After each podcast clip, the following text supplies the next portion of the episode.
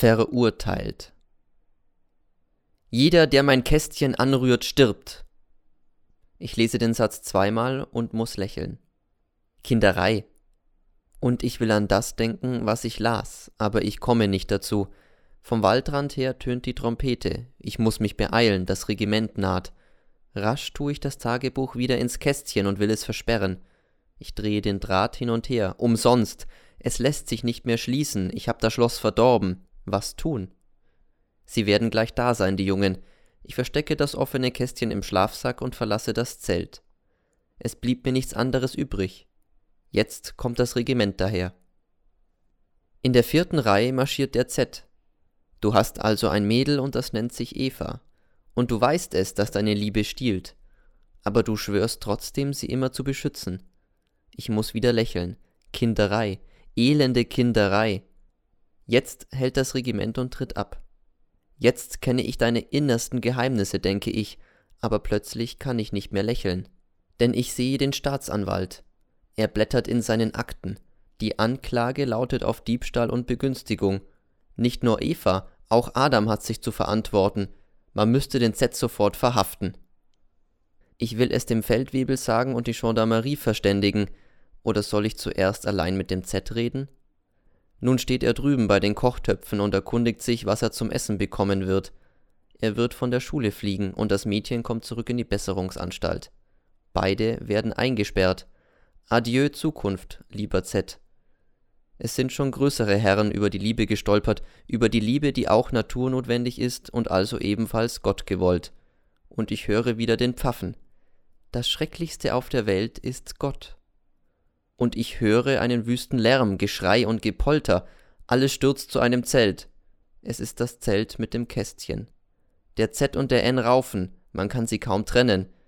Der N ist rot, er blutet aus dem Mund, der Z ist weiß. Der N hat sein Kästchen erbrochen, ruft mir der Feldwebel zu. Nein, schreit der N, ich hab's nicht getan, ich nicht. Wer denn sonst? schreit der Z. Sagen Sie selber, Herr Lehrer, wer könnte es denn sonst schon getan haben? Lüge, Lüge! Er hat es erbrochen und sonst niemand. Er hat's mir ja schon angedroht, dass es mir zertrümmern wird. Aber ich hab's nicht getan. Ruhe! brüllt plötzlich der Feldwebel. Es wird still. Der Z lässt den N nicht aus den Augen. Jeder, der sein Kästchen anrührt, stirbt, geht es mir plötzlich durch den Sinn. Unwillkürlich blick ich empor. Aber der Himmel ist sanft. Ich fühle, der Z könnte den N umbringen. Auch der N scheint es zu spüren. Er wendet sich kleinlaut an mich. Herr Lehrer, ich möchte in einem anderen Zelt schlafen. Gut.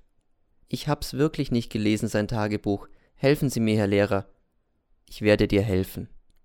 Jetzt sieht mich der Z an. Du kannst nicht helfen, liegt in seinem Blick. Ich weiß, ich habe den N verurteilt, aber ich wollte es doch nur wissen, ob der Z mit den Räubern ging und ich wollte ihn doch nicht leichtfertig in einen Verdacht bringen, drum habe ich das Kästchen erbrochen. Warum sag ich's nur nicht, dass ich es bin, der das Tagebuch las? Nein, nicht jetzt, nicht hier vor allen. Aber ich werde es sagen, sicher, nur nicht vor allen, ich schäme mich. Allein werde ich's ihm sagen, von Mann zu Mann. Und ich will auch mit dem Mädel reden, heut Nacht, wenn er sie trifft. Ich werde ihr sagen, sie soll sich nur ja nimmer blicken lassen, und diesem dummen Z werde ich ordentlich seinen Kopf waschen. Dabei soll's dann bleiben. Schluss. Wie ein Raubvogel zieht die Schuld ihre Kreise. Sie packt uns rasch. Aber ich werde den N freisprechen. Er hat ja auch nichts getan. Und ich werde den Z begnadigen. Und auch das Mädel. Ich lasse mich nicht unschuldig verurteilen. Ja, Gott ist schrecklich aber ich will ihm einen Strich durch die Rechnung machen, mit meinem freien Willen, einen dicken Strich. Ich werde uns alle retten, und wie ich so überlege, fühle ich, dass mich wer anstarrt. Es ist der Tee.